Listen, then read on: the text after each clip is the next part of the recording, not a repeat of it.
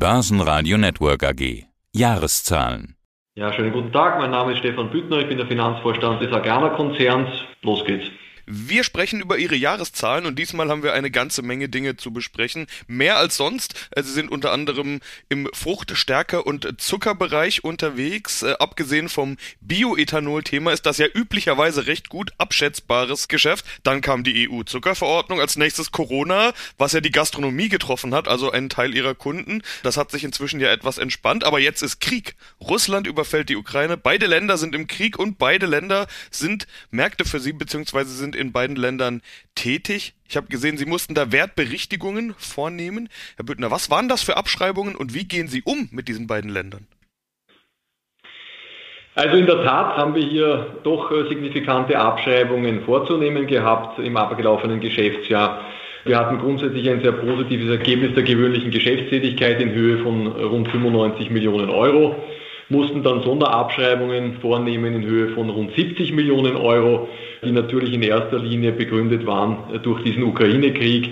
Äh, die wesentlichste Position hier eine Firmenwertabschreibung in unserem Segment Frucht in Höhe von rund 55 Millionen Euro. Wir haben aber auch rund 10 Millionen Euro an anderen Dingen abschreiben müssen, wie beispielsweise Vorräte, Forderungen, und andere Vermögensgegenstände. Zusätzlich auch noch ein Gesellschafterdarlehen, das wir im Zucker an ein Joint Venture gegeben haben, gemeinsam mit einem amerikanischen Joint Venture Partner. Hier geht es um die Verarbeitung von flüssigem Betain. Das wird zu kristallinem Betain verarbeitet. Und der Rohstoff kommt in erster Linie aus Russland und da natürlich auch aufgrund der Sanktionen die Lieferfähigkeit unterbrochen ist, mussten wir hier auch wieder eine entsprechende Abschreibung vornehmen. Also wie gesagt, eine signifikante negative Auswirkung die wir hier gesehen haben. Haben Sie sich zurückgezogen aus Russland? Das ist ja so ein Diskussionsthema. Wie weit zieht man sich zurück? Vollständig sind das die Abschreibungen? Nein, wir haben uns aktuell noch nicht aus Russland zurückgezogen.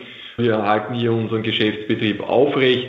Das ist ja ein recht überschaubarer Geschäftsumfang zum einen. Zum anderen sehen wir hier natürlich schon noch eine Verantwortung gegenüber unseren Mitarbeiterinnen und Mitarbeitern.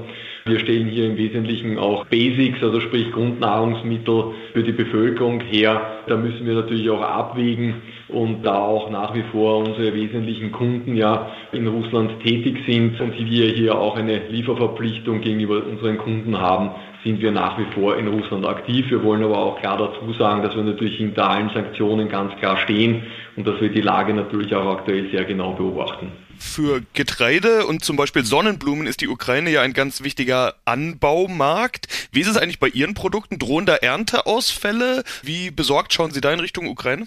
Also wir gehen aktuell nicht von wesentlichen Ernteausfällen aus. Das, was uns natürlich mehr beschäftigt, ist das Thema Logistik. Ja, wir müssen schon ganz klar sehen, dass ja das meiste über die Häfen exportiert und verschifft wird. Aktuell gibt es da natürlich massive Komplikationen. Es wird natürlich auch einiges über die Bahn geliefert, aber auch da gibt es Probleme, wie wir sehen. Und somit ist doch damit aus jetziger Sicht davon auszugehen, dass es hier zu Lieferausfällen aus der Ukraine kommen wird. Wobei wir auch dazu sagen, dass jetzt Europa aus unserer Sicht davon nicht in erster Linie betroffen sein wird, sondern doch mehr der Kontinent Afrika in Mitleidenschaft gezogen sein wird, was die physische Verfügbarkeit angeht. Wir werden allerdings doch mit anhaltend hohen Preisen für Getreide in Europa rechnen müssen. Ja, nicht nur das, generell alle Preise steigen, auch andere Rohstoffpreise und vor allen Dingen Energiepreise sind rasant gestiegen. Das war schon vor dem Krieg ein Thema. Wir haben schon im letzten Interview im Januar darüber gesprochen, dass sie von unter Energiepreisen oder dass die Energiepreise Druck ausüben. Das hat sich durch den Krieg jetzt ja nochmal beschleunigt. Wie sehr leiden Sie unter hohen Energiepreisen? Also die Beschleunigung sehe ich jetzt im Moment so nicht. Das, was wir schon sehen, ist ein, ein sehr konstant hoher Energiepreis. Und das, was natürlich so ein bisschen als Damoklesschwert über der gesamten verarbeitenden Industrie schwebt, ist natürlich diese mögliche Einstellung von Energielieferungen, das würde uns natürlich massiv beeinträchtigen. Im Moment sind schon diese höheren Energiepreise in unseren Absatzplanungen und Absatzpreisen im Wesentlichen reflektiert. Ja. Also wenn es jetzt nicht zu noch weiteren dramatischen Erhöhungen auf der Energiepreisseite kommt, dann denke ich schon, dass wir damit ganz gut umgehen können in den kommenden Monaten. Es wird natürlich bei den Konsumenten zu entsprechenden Preiserhöhungen in den Endprodukten führen. Wir sind ja auch nicht die einzigen in der ganzen Lieferkette, die davon betroffen sind, sondern natürlich auch letzten Endes unsere Kunden, sprich die weiterverarbeitende Industrie. Letzten Endes wird es natürlich auch in einer gewissen Form beim Konsumenten ankommen. Aber ganz wichtig für uns ist natürlich eine stabile Energieversorgung und sollte es da zu einer Beeinträchtigung kommen, dann stehen wir nochmal vor einer ganz anderen Herausforderung. Im Ganzen, und jetzt will ich natürlich Ihre Zahlen nochmal ansprechen, blieb Verlust im Gesamtjahr 12,2 Millionen Euro minus. Im Vorjahr waren es noch 55 Millionen Euro Gewinn. Ich habe aber eine Aussage von Ihnen gelesen, dass Sie bis Kriegsausbruch ganz gut auf Kurs waren. Das bedeutet, das schwache Ergebnis ist tatsächlich hauptsächlich dem russischen Krieg in der Ukraine geschuldet? Ja, ganz genau, das ist vollkommen richtig. Also wir waren eigentlich vor diesem schrecklichen Ereignis äh, sehr gut unterwegs haben auch auf operativer Ebene das Vorjahresergebnis eigentlich, wenn man jetzt das Ergebnis um diesen Ukraine-Kriegseffekt bereinigt, übertroffen, deutlich übertroffen und mit einem Ergebnis der gewöhnlichen Geschäftstätigkeit von 95 Millionen Euro abgeschlossen. Das ist doch fast eine 20-prozentige Steigerung gegenüber dem Vorjahr. Und dann kamen, wie schon gesagt, diese 70 Millionen Sondereffekte, negative Sondereffekte dazu, sodass wir dann bei einem EBIT von 24,7 Millionen Euro gelandet sind. Aber operativ ist eigentlich alles gut gelaufen, so kann man es doch schon sagen. Also jetzt mal abgesehen von den Bilanzkennzahlen, die man natürlich erwähnen muss, was wir jetzt ja auch getan haben, aber wenn wir nur ihr Geschäft anschauen, dann war das eigentlich, wie würden Sie das ja nennen? Ich habe jetzt gelesen den Satz sehr zufriedenstellend. Äh, was für einen Stempel würden Sie draufkleben? Ja, das kommt immer natürlich darauf an, welche Ziele man sich setzt. Ja, ich, ich muss ehrlich sagen, ich sehe es auch so dass es schon entsprechend den Rahmenbedingungen sehr zufriedenstellend letzten Endes auf operativer Ebene war. Wenngleich man aber dazu sagen muss, dass die Verwerfungen ja nicht erst mit dem Krieg tatsächlich begonnen haben, sondern retrospektiv gesehen muss man schon sagen, dass diese Verknappung von Gaslieferungen nach Europa wahrscheinlich ursächlich schon mit dem späteren Ereignis in Verbindung gebracht werden können. Und das hat uns natürlich schon ab, ab Spätsommer und Herbst doch auch bei unseren Produktionskosten massiv belastet. Diese deutlich gestiegenen Energiepreise, das hat sich ja schon durch den Herbst und durch den Winter massiv gezogen. Wenn das nicht eingetreten wäre, dann hätten wir natürlich noch einmal eine doch wesentlich bessere Performance liefern können. Deswegen sehe ich es auf der einen Seite natürlich positiv und zufriedenstellend, auf der anderen Seite doch etwas auch betrübt, da wir doch sonst noch mal deutlich besser rauskommen hätten können. Und trotz allem trotz aller Probleme, trotz aller Herausforderungen, zahlen Sie eine Dividende? Wollen Sie eine Dividende zahlen? 75 Cent die Aktie nach 85 Cent im Vorjahr. Das sind etwas über 10 Prozent weniger, 11, noch was. Warum zahlen Sie überhaupt eine Dividende? Vor all diesen Hintergründen könnte man doch auch argumentieren, Unsicherheit, schwieriges Umfeld, dieses Jahr wird die Dividende ausgesetzt. Ja, da haben Sie vollkommen recht. Wir haben uns auch damit sehr intensiv beschäftigt, auch im Vorstand und darüber auch sehr intensiv diskutiert.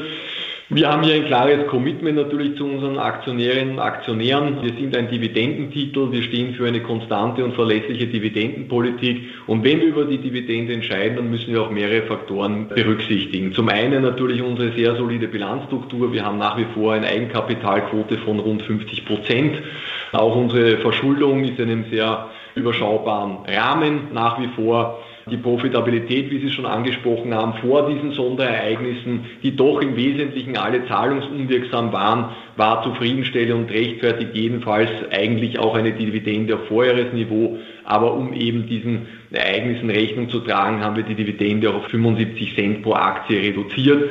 Was wir aber auch noch ins Kalkül gezogen haben, war natürlich der Ausblick ins neue Geschäftsjahr. Und da wir doch einen sehr guten Start in die ersten zwei Monate des aktuellen Geschäftsjahres schon absehen konnten, haben wir uns für die Dividende in dieser Höhe letzten Endes auch entschieden. Ja, dann wollen wir doch genau diesen Ausblick noch ansprechen. Sie rechnen in der Prognose mit einem sehr deutlichen Anstieg beim Ergebnis der Betriebstätigkeit, also EBIT, und beim Konzernumsatz einen deutlichen Anstieg. Und dann kommt aber eine Klammer auf, sozusagen der Disclaimer. Diese Prognose liegt die Annahme zugrunde, Grunde, dass der Krieg in der Ukraine temporär und regional begrenzt bleibt, die physische Versorgung mit Energie und Rohstoffen gewährleistet ist und sich im neuen Geschäftsjahr die Absatz- und Beschaffungsmärkte wieder teilweise normalisieren können. Was für ein Szenario legen Sie dem denn zugrunde? Also temporär, regional begrenzt, Beschaffungsmärkte normalisieren. Was bedeutet das alles?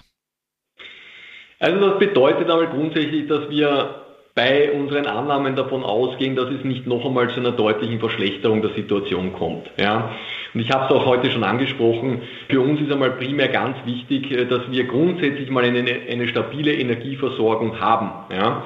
Das heißt, wir reden jetzt hier nicht über Preise, sondern wir reden einmal in erster Linie über Versorgungssicherheit. Wenn wir keine Energie mehr beziehen können, dann können wir unsere Produktion nicht mehr fahren, dann können wir keine Produkte mehr produzieren, dann haben wir keinen Umsatz mehr, dann können wir auch sagen wir mal, die Mitarbeiter, die wir alle beschäftigen, sagen wir mal, nicht mehr wirklich positiv mit einem positiven Ergebnisbeitrag finanzieren. Und das sind so die Themen, auf die wir hier natürlich abstellen. Wir sehen ja auch, dass jede weitere Eskalation potenziell zu einer Verknappung oder auch zu einem Einstellen der Energielieferungen aus Russland führen kann oder auch tatsächlich führt. Wir sehen schon ganz klar, dass es hier sehr schwer ist, kurzfristig Alternativen zu besorgen, um dann die Produktion aufrechtzuerhalten, sollte es wirklich zu einem Lieferstopp von Gas beispielsweise kommen. Und ich denke, das sind so die Punkte, auf die wir uns hier wirklich beziehen. Also wir gehen eben von einer kontinuierlichen Versorgung mit Rohstoff und Energie von unseren Produktionskapazitäten aus. Wenn das nicht mehr gewährleistet ist, dann ist es für einen Industriebetrieb natürlich ein, ein, ein ganz wesentlicher Effekt und würde natürlich sich auch massiv negativ gegenüber unseren aktuellen Erwartungshaltungen auswirken. Ja, dann wünsche ich Ihnen erstmal viel Erfolg und diese Effekte von außen, die betreffen uns ja alle, also wünschen wir uns einfach auch mal ein bisschen Glück und nicht nur Erfolg. Wir schauen beim nächsten Mal, wie es gelaufen ist, Herr Büttner, soweit. Vielen Dank. Alles klar, vielen Dank. Seit 1999. Börsenradio Network AG. Alles rund um die Börse.